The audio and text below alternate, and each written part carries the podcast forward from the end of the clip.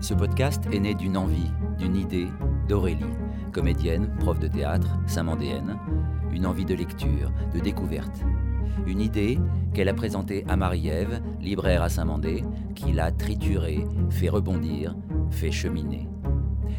Et si on rassemblait des livres, présentés par Marie-Ève, lus par Aurélie Un thème, des classiques, des nouveautés, un peu de jeunesse, quelques pages, pas plus de 20-25 minutes, le temps d'un trajet en voiture, en métro, d'une promenade, des paroles buissonnières, pour se laisser porter par les mots des autres, rêver, donner envie d'en lire plus peut-être, ou conserver le mystère de l'extrait.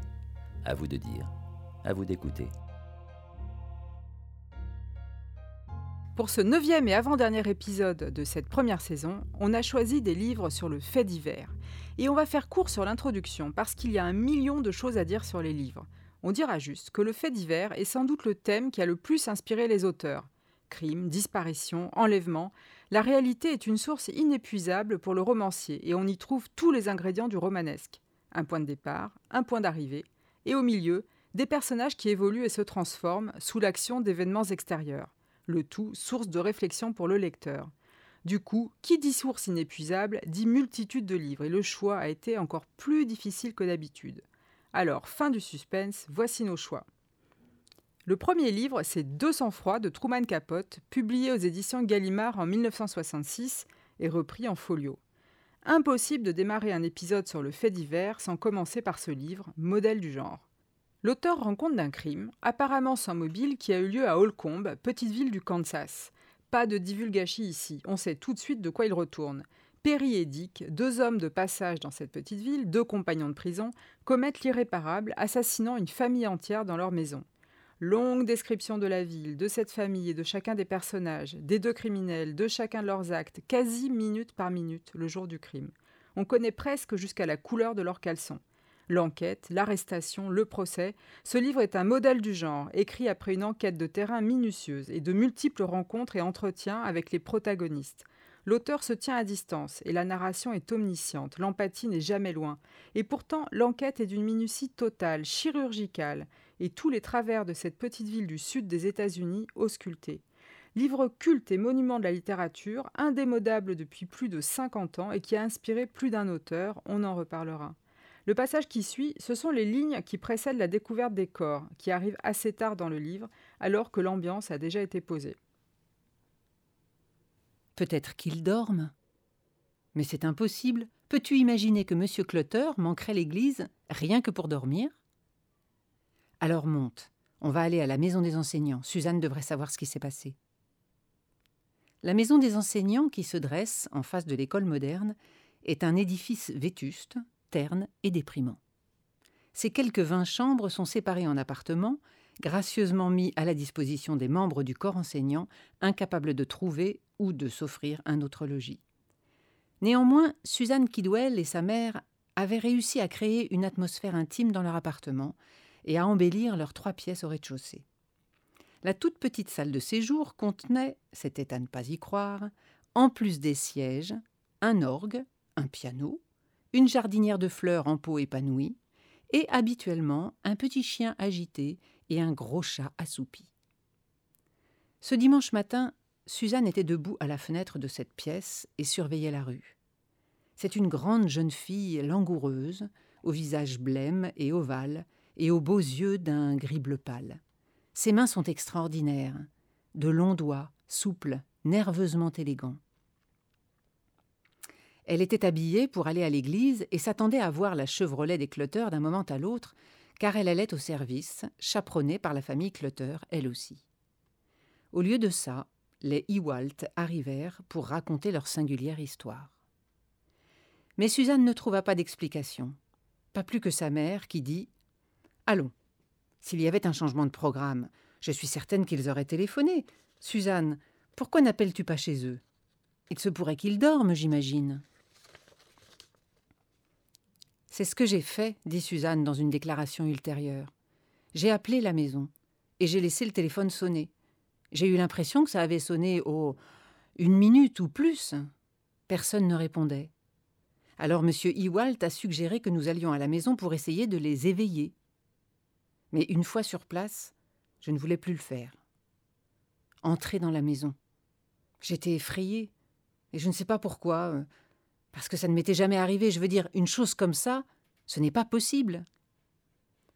Mais le soleil était si éclatant, tout avait l'air trop éclatant et trop calme. Et puis j'ai vu que toutes les voitures étaient là, même le vieux coyote wagon de Canyon. Monsieur Ewalt était en tenue de travail, ses bottes étaient pleines de boue. Il trouvait qu'il n'était pas assez bien habillé pour rendre visite au clutter, d'autant plus qu'il ne l'avait jamais fait, entrer dans la maison, je veux dire. Finalement, Nancy a dit qu'elle m'accompagnerait. On a contourné la maison jusqu'à la porte de la cuisine, et bien sûr elle n'était pas fermée à clé. La seule personne qui verrouillait les portes ici, c'était Madame Helm. Les membres de la famille ne le faisaient jamais. Nous sommes entrés, et j'ai vu tout de suite que les cloteurs n'avaient pas pris leur petit déjeuner. Il n'y avait pas d'assiette, rien sur la cuisinière. Puis j'ai remarqué quelque chose de bizarre. La bourse de Nancy. Elle était sur le plancher, comme ouverte. On a traversé la salle à manger et nous nous sommes arrêtés en bas de l'escalier. La chambre de Nancy est juste en haut. Je l'ai appelée et j'ai commencé à monter. Et Nancy Ewalt m'a suivi. Le bruit de nos pas m'effrayait plus que tout. Ils étaient si bruyants et tout le reste était tellement silencieux. La porte de Nancy était ouverte. Les rideaux n'avaient pas été tirés et la chambre était inondée de soleil. Je ne me souviens pas d'avoir crié. Nancy Ewalt dit que si, je criais, criais. Je ne me souviens que de l'ours, en pluche, de Nancy qui me fixait. Et Nancy. Et que nous sommes partis à la course. Entre-temps, M. Ewalt avait décidé qu'il n'aurait peut-être pas dû laisser les jeunes filles entrer seules dans la maison. Il sortait de la voiture pour aller les rejoindre quand il entendit les cris. Mais avant qu'il eût pu atteindre la maison, elles arrivaient vers lui à la course. Sa fille hurla Elle est morte et se jeta dans ses bras. C'est vrai, papa, Nancy est morte. Suzanne se tourna vers elle. Non, elle n'est pas morte. Et ne dis pas ça. Je te l'interdis. Ce n'est qu'un saignement de nez. Ça lui arrive tout le temps. De terribles saignements de nez. Et ce n'est rien d'autre. Il y a trop de sang. Il y a du sang sur les murs. Tu n'as pas vraiment regardé. Je n'y comprenais rien, raconta M. Ewalt par la suite. Je pensais que l'enfant était peut-être blessé. Il me semblait que la première chose à faire était d'appeler une ambulance. Miss Kidwell, Suzanne, m'a dit qu'il y avait un téléphone dans la cuisine. Je l'ai trouvé, juste là où elle m'avait dit. Mais le récepteur était décroché. Et quand je l'ai ramassé, j'ai vu que le fil avait été coupé.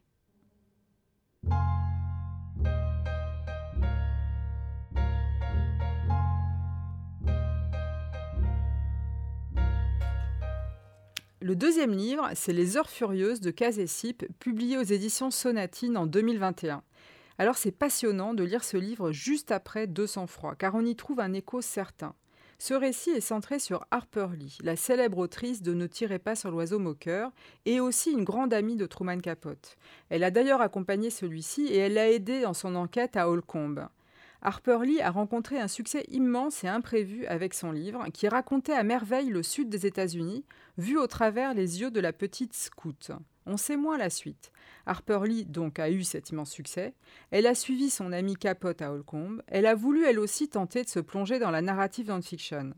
Et l'occasion était toute trouvée avec une histoire sordide, celle de l'assassinat du révérend Maxwell dans la petite ville d'Alexander City, en Alabama. Or, ce révérend avait lui-même auparavant été accusé de cinq meurtres de membres de sa famille.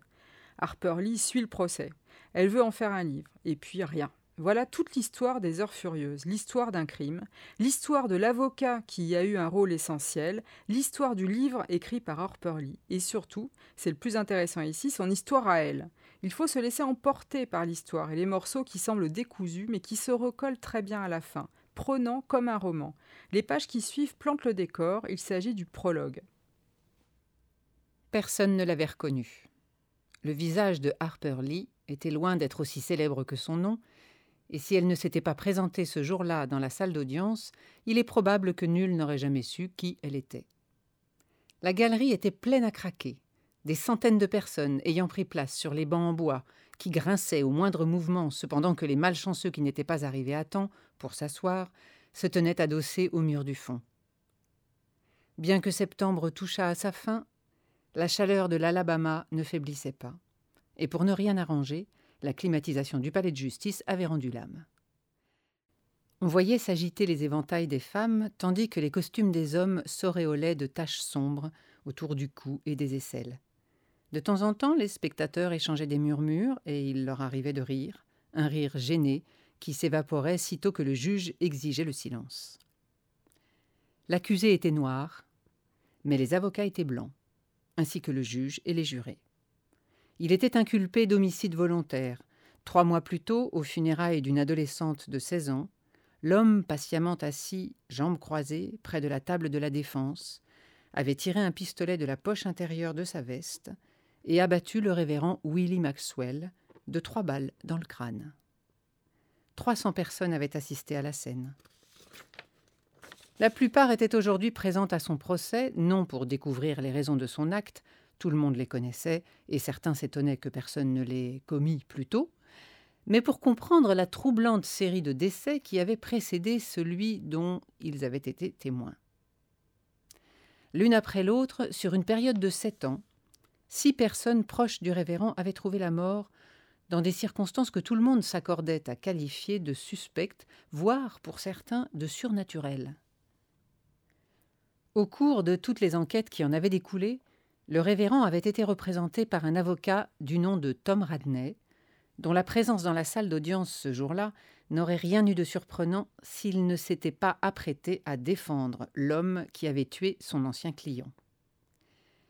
Libéral à la sauce Kennedy, dans un sud acquis à George Wallace, Radney avait l'habitude de faire la une des journaux. Et cette fois, on lirait son nom bien au-delà des pages du quotidien local, l'Alexander City Outlook.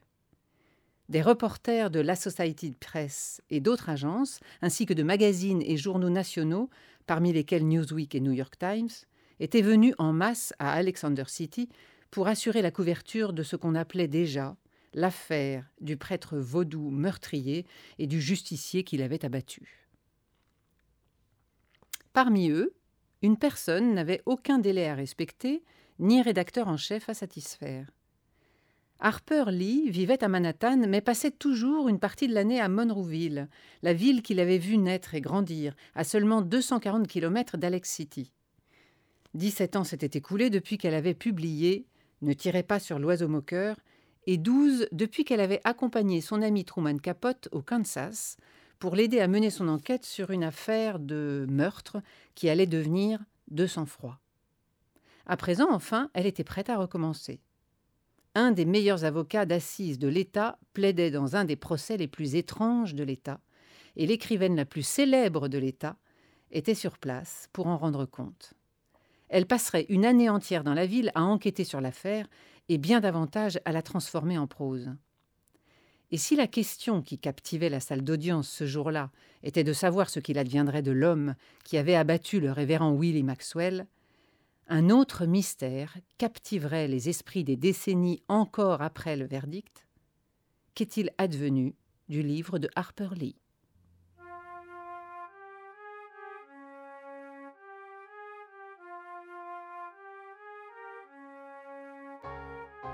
Le troisième livre, c'est L'inconnu de la poste de Florence Aubenas, publié aux éditions de l'Olivier en 2021. Ce livre raconte un crime crapuleux, encore non élucidé, qui a eu lieu à Montréal-Lacluse, petit village du centre de la France, en 2008. Catherine Burgot, qui tient le bureau de poste, y est assassinée de 28 coups de couteau. Très vite, tout accuse Thomasin, marginal et acteur à ses heures, qui a eu quelques années plus tôt le César du meilleur espoir. Tout est à la fois sordide et hors du commun dans cette histoire. Florence Aubenas retrace tout. À la manière de Truman Capote, elle commence par planter le décor, la ville, ses habitants, les bruits qui courent, l'ennui profond qui suinte. On est entre Simon et Chabrol. Mais aussi, elle apporte sa patte à elle, une profonde empathie pour tous, pas de jugement, jamais. Les faits, certes, qu'elle tente de reconstituer au mieux, mais aussi une profonde affection pour tous les protagonistes de cette affaire, dont elle réussit à rendre toute l'humanité. Le passage qui suit, c'est le tout début du livre. Donc, ça commence au bord de ce lac, un jour d'été 2007, le 27 juin exactement. Bien que la haute saison démarre, Gérald Thomasin n'a aucun mal à trouver une place au camping de Port, près de Montréal-Lacluse, un gros village en face de Nantua, sur l'autre rive. Mireille, la patronne, se souvient qu'il portait, malgré la chaleur, un coquet chapeau de feutre, des gants et un manteau mi-long en cuir noir. Il lui tend ses papiers. 33 ans, 1m70, 52 kg. Domicilié à Rochefort. Une femme l'accompagne, un peu plus âgée, Corinne. La veille, on les a vus dormir dans une Renault Kangoo grise sur le parking du cimetière à la sortie de Montréal-Lacluse, là où commence la montagne. Maintenant, ils dressent leur tente sur l'adorable pelouse du camping. À vrai dire, ils n'en possédaient pas en arrivant. Ils sont partis l'acheter quand la patronne a refusé de les laisser dormir allongés dans l'herbe au milieu des caravanes. Le camping accueille des habitués, les mêmes chaque année, de génération en génération. On s'invite à boire l'apéritif, on partage le jambon au chablis et le gratin, spécialité de la maison. Des barques aux couleurs vives se dandinent sur l'eau au bout de leur chaîne, dans une gaieté naïve de vacances. La plage est à côté, au creux d'une anse que prolonge un ponton gentiment désuet. Tout l'été, les dames des villages déploient serviettes et paniers, chaque jour, au même endroit, bataillant avec les touristes qui empiéteraient sur leur territoire. Quoi d'autre? Rien. C'est pour ça qu'on vient. Personne n'a jamais vu Thomasin dans l'eau, ni même en maillot de bain. Les jours et les nuits, il les passe avec quelques gamins du camping, collés devant des jeux vidéo, à écluser des bières. C'est durant ce même été 2007 qu'il pousse la porte de la Grande Poste à Montréal-Lacluse. La conseillère financière remarque d'abord son allure. Sur ses vêtements, rien à dire, elle note même une certaine recherche. Pourtant, quelque chose cloche. Elle ne saurait dire quoi. Un marginal, sans doute. Il débarque dans les campagnes maintenant, moins que dans les grandes villes, bien sûr, mais on en voit passer au bord du lac, des jeunes, l'été surtout. À l'agence, la conseillère a déjà reçu un type avec un bulldog, un autre avec un rat. Parfois, elle s'arrange pour débloquer les quelques euros nécessaires à maintenir ouverts les comptes les plus tendus. La Poste doit garder un rôle social, elle aime le répéter. On est humain, il faut aider. On est le service public, n'est-ce pas? Thomasin lui annonce qu'il souhaite s'établir à Montréal et ouvrir un livret A. Il ne semble pas saoul, mais elle lui trouve une odeur d'alcool.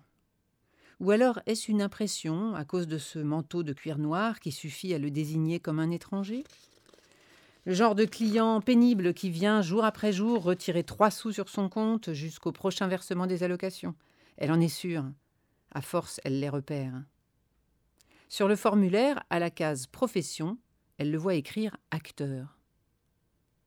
Elle n'a pas sursauté, d'habitude professionnelle. Une vedette? Lui? Comme Robert Lamoureux qui faisait sensation en descendant de sa décapotable en slip panthère? Ou Charles Aznavour qui signait des autographes à la charcuterie de Montréal quand il s'arrêtait acheter du pâté maison? Encore un mythomane, elle pense. Mais Thomasin s'est déjà lancé, volubile, énumérant les tournages. Les anecdotes et les grands noms défilent. Il parle d'une voix douce, pas désagréable. Il roule délicatement une cigarette, manque l'allumer, puis l'arrange, s'excusant poliment. Plus rien ne l'arrête désormais. Il raconte le film qu'il vient de terminer il y a quelques semaines.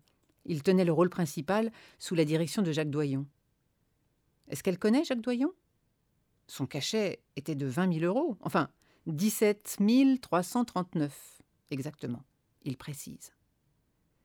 Il serait incapable de dire où ils ont filé en deux mois. Ces histoires s'étirent, filandreuses, pleines de détails enchevêtrés. Il est même question d'un César du jeune espoir qu'il aurait gagné au début de sa carrière. Elle se dit Ça y est, il délire. Elle le dévisage maintenant. Des yeux possiblement verts, des cils épais. Elle ne peut s'empêcher de lui trouver quelque chose de profond dans le regard. La drogue, peut-être? On en vient à ses revenus. Très naturel, il déclare toucher le RMI. Elle en était sûre. Tout ce baratin pour en arriver là. Dès qu'il quitte l'agence, enfin, la conseillère saute sur Internet. C'est vrai qu'il est acteur. Elle le reconnaît sur un site spécialisé. Sa biographie recense plus d'une vingtaine de rôles. Un tournage par an pour le cinéma ou la télé. Et le César non plus n'est pas une fable. Il l'a gagné en 1991. Elle n'en revient pas. Tout serait vrai. Et pourtant, elle n'arrive pas à y croire. Pourquoi connaît-elle le nom des autres comédiens dont il a parlé et pas le sien? De toute manière, qu'est-ce qu'un artiste viendrait chercher aujourd'hui sur les rives du lac de Nantua?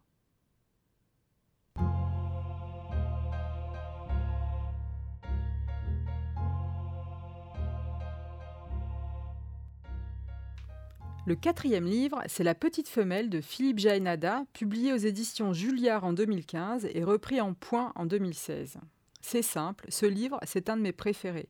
Il réunit tout ce que j'aime sensibilité, drôlerie, réflexion, originalité, personnalité, j'en passe. L'histoire est celle de Pauline Dubuisson, qui en novembre 1953 tue son ancien amant. Pas de chance, elle est belle, elle est libre, elle a eu une relation avec un officier allemand pendant la guerre tollé de la France entière qui réclame sa tête. L'histoire est connue, elle a d'ailleurs inspiré d'autres auteurs. Mais ce qui est passionnant, c'est le traitement qu'en fait Philippe Jaénada. Il n'aime rien moins que l'acharnement et l'absence de nuances. Alors il va essayer de comprendre.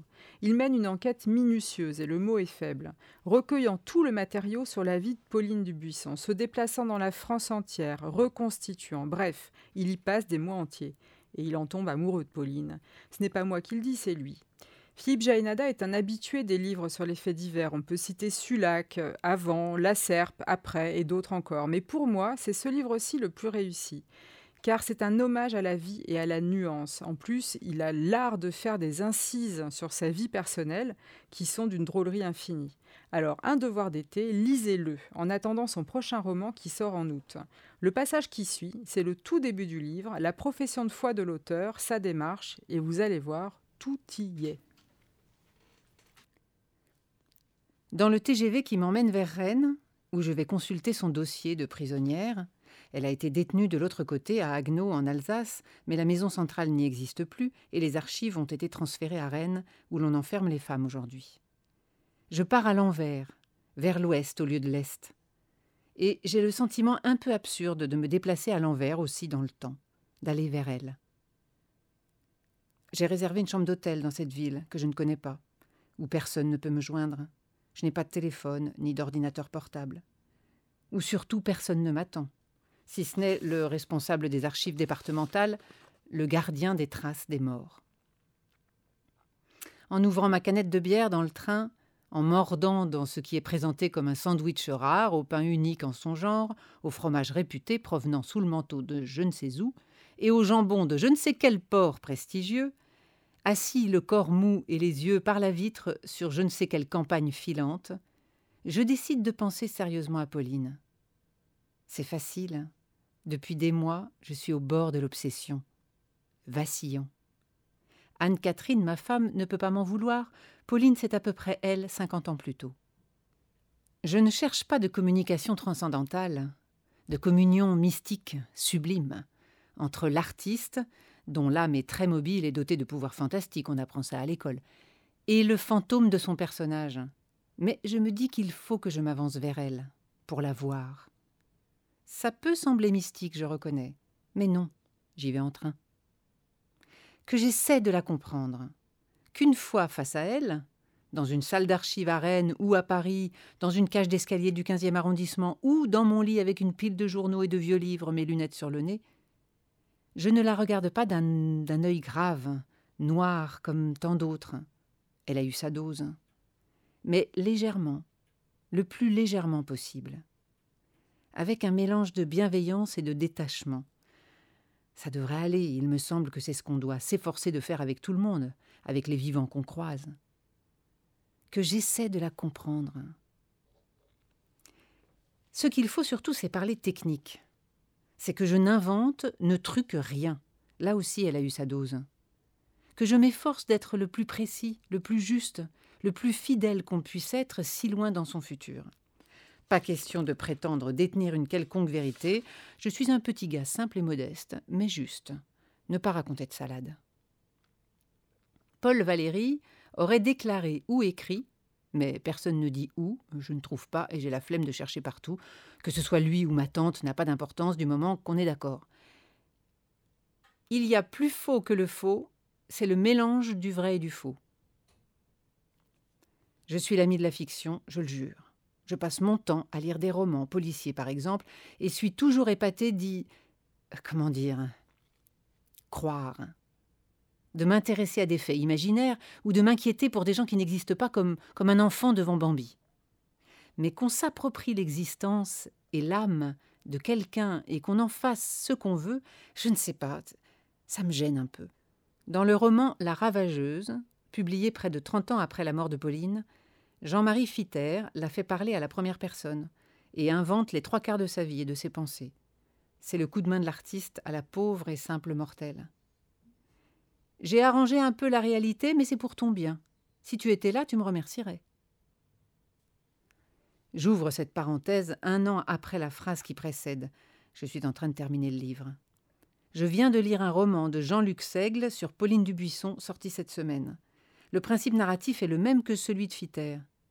J'ai d'abord pensé retirer les mots écrits ci-dessus, pour ne pas donner dans la petite bataille ridicule, genre cours de récré d'école primaire de littérature.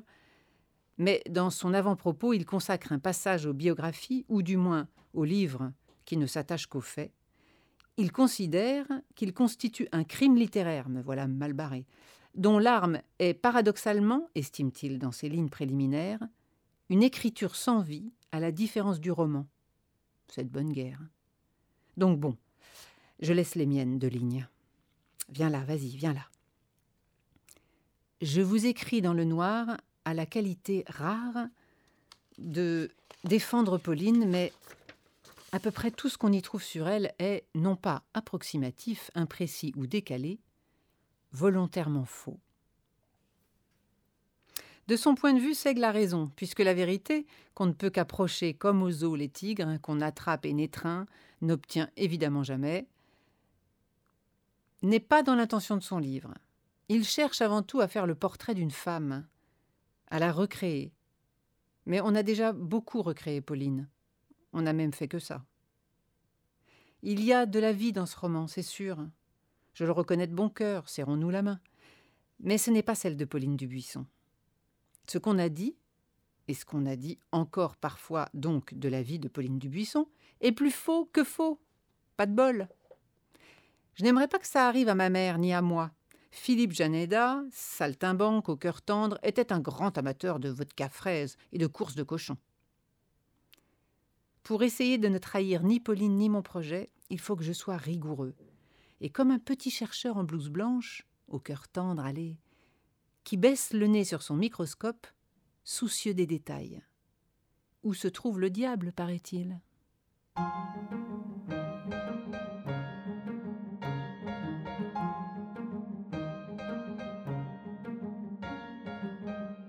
Le cinquième livre, c'est Thérèse Raquin d'Émile Zola, illustration Mayalène Gouste, publié à l'École des loisirs dans la collection Illustrée classique trop contente d'avoir pu choisir un livre de cette collection qu'on adore.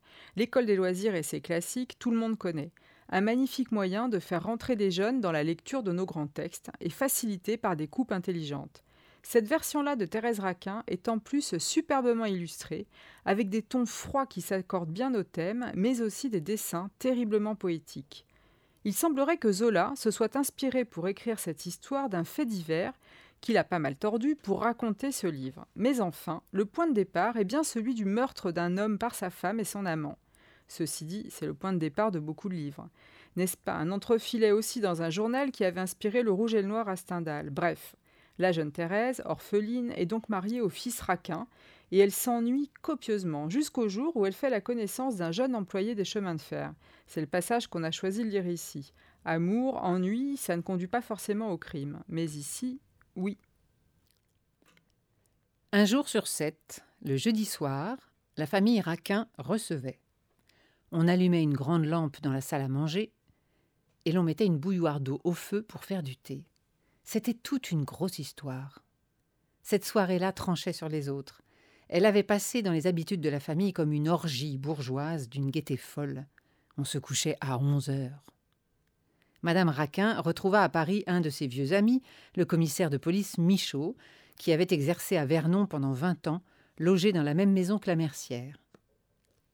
L'ancien commissaire de police prit l'habitude de venir ponctuellement, une fois par semaine. Il finit par amener son fils, Olivier, un grand garçon de trente ans, sec et maigre, qui avait épousé une toute petite femme lente et maladive. Olivier occupait à la préfecture de police un emploi de trois mille francs, dont Camille se montrait singulièrement jaloux. Dès le premier jour, Thérèse détesta ce garçon roi des froids, qui croyait honorer la boutique du passage en y promenant la sécheresse de son grand corps et les défaillances de sa pauvre petite femme. Camille introduisit un autre invité, un vieil employé du chemin de fer d'Orléans. Grivet avait vingt ans de service. Il était premier commis et gagnait deux mille cent francs. C'était lui qui distribuait la besogne aux employés du bureau de Camille, et celui-ci lui témoignait un certain respect. Grivet fut enchanté de l'accueil de Madame Raquin.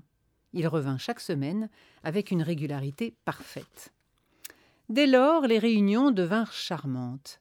À sept heures, Madame Raquin allumait le feu, mettait la lampe au milieu de la table, posait un jeu de dominos à côté, essuyait le service à thé qui se trouvait sur le buffet. À huit heures précises, le vieux Michaud et Grivet se rencontraient devant la boutique, venant l'un de la rue de Seine, l'autre de la rue Mazarine. Ils entraient, et toute la famille montait au premier étage. On s'asseyait autour de la table. On attendait Olivier Michaud et sa femme, qui arrivaient toujours en retard. Quand la réunion se trouvait au complet, Madame Raquin versait le thé, Camille vidait la boîte de dominos sur la toile cirée, chacun s'enfonçait dans son jeu. Thérèse jouait avec une indifférence qui irritait Camille. Les soirées du jeudi étaient un supplice pour elle. Un coude sur la table, la joue appuyée sur la paume de la main, elle regardait les invités de sa tante et de son mari. Toutes ces têtes-là l'exaspéraient. Le vieux Michaud étalait une face blafarde, tachée de plaques rouges, une de ces faces mortes de vieillard tombé en enfance. Grivet avait le masque étroit, les yeux ronds, les lèvres minces d'un crétin. Olivier, dont les os perçaient les joues, portait gravement sur un corps ridicule une tête roide et insignifiante. Quant à Suzanne, la femme d'Olivier, elle était toute pâle, les yeux vagues, les lèvres blanches, le visage mou. Et Thérèse ne trouvait pas un homme, pas un être vivant parmi ces créatures grotesques et sinistres avec lesquelles elle était enfermée.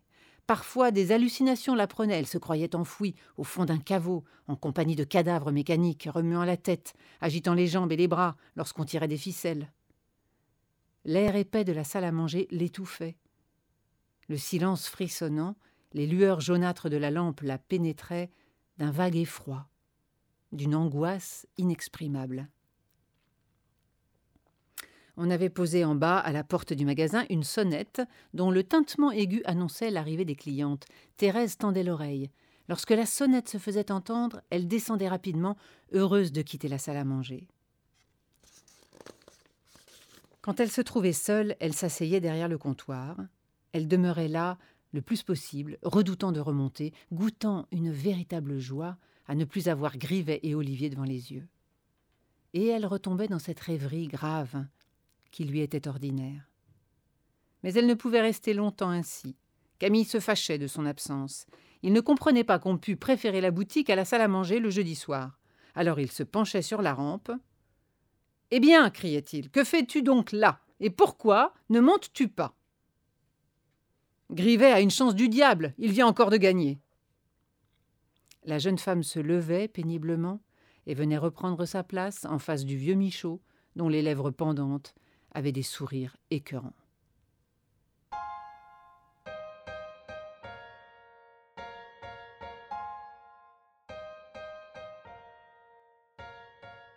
Voilà, on espère que tous ces livres vous ont plu, qu'ils vous ont donné envie d'en lire plus ou d'en écouter plus.